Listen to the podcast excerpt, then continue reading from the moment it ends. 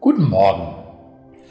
Die heutige tägliche Bibellese steht im Prophetenbuch Micha, Kapitel 1, die ersten 16 Verse. Ich bitte euch, das zuerst nachzulesen. Das ist ja so ein uralter Text, der einen den Spaß am Bibellesen so richtig verleiden kann.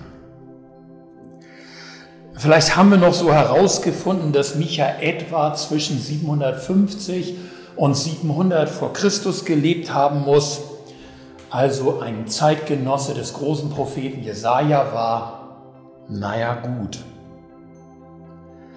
Aber so viel ist in diesen Zeilen schwer und völlig unverständlich. Da sind die Ortsnamen, die uns nichts sagen.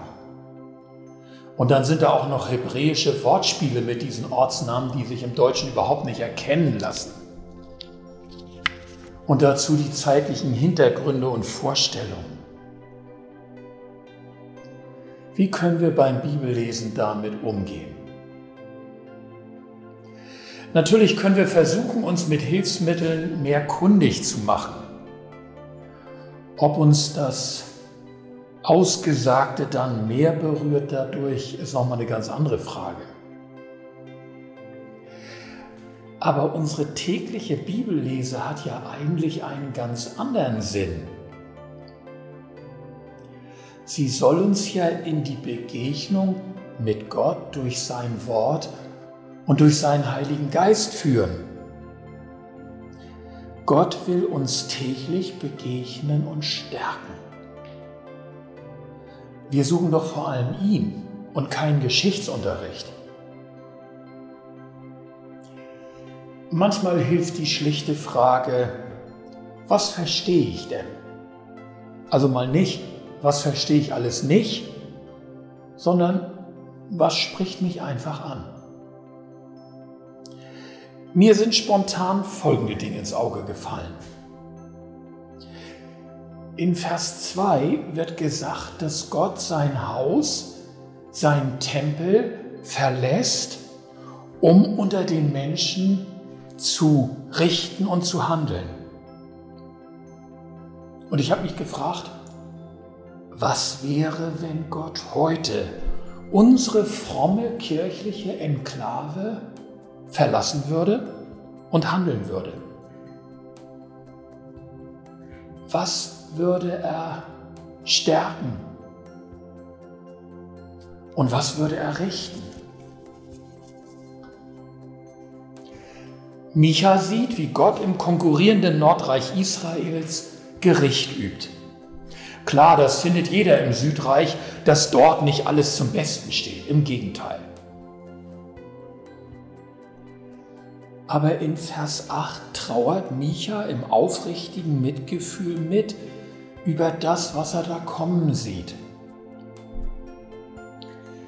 Und in Vers 9 muss er dann feststellen, dass vieles davon auch seine eigene Gemeinschaft berührt und schon längst auch mit durchzogen hat.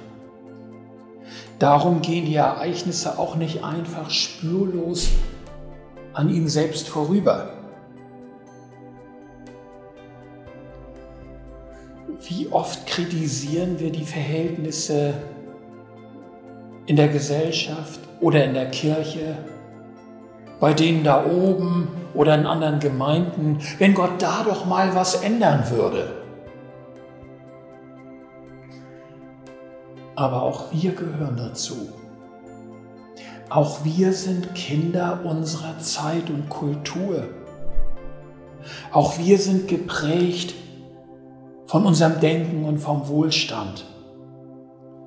So einfach können wir uns nicht als Zuschauer daneben stellen. Es betrifft auch uns. Und darum ist unsere Fürbitte gefordert, wie bei Micha. Und auch unsere Umkehr und unsere Mitsuche nach neuen Wegen. Micha war in seiner Zeit einer der ersten, der den großen Umbruch kommen sah. Er hat darum getrauert.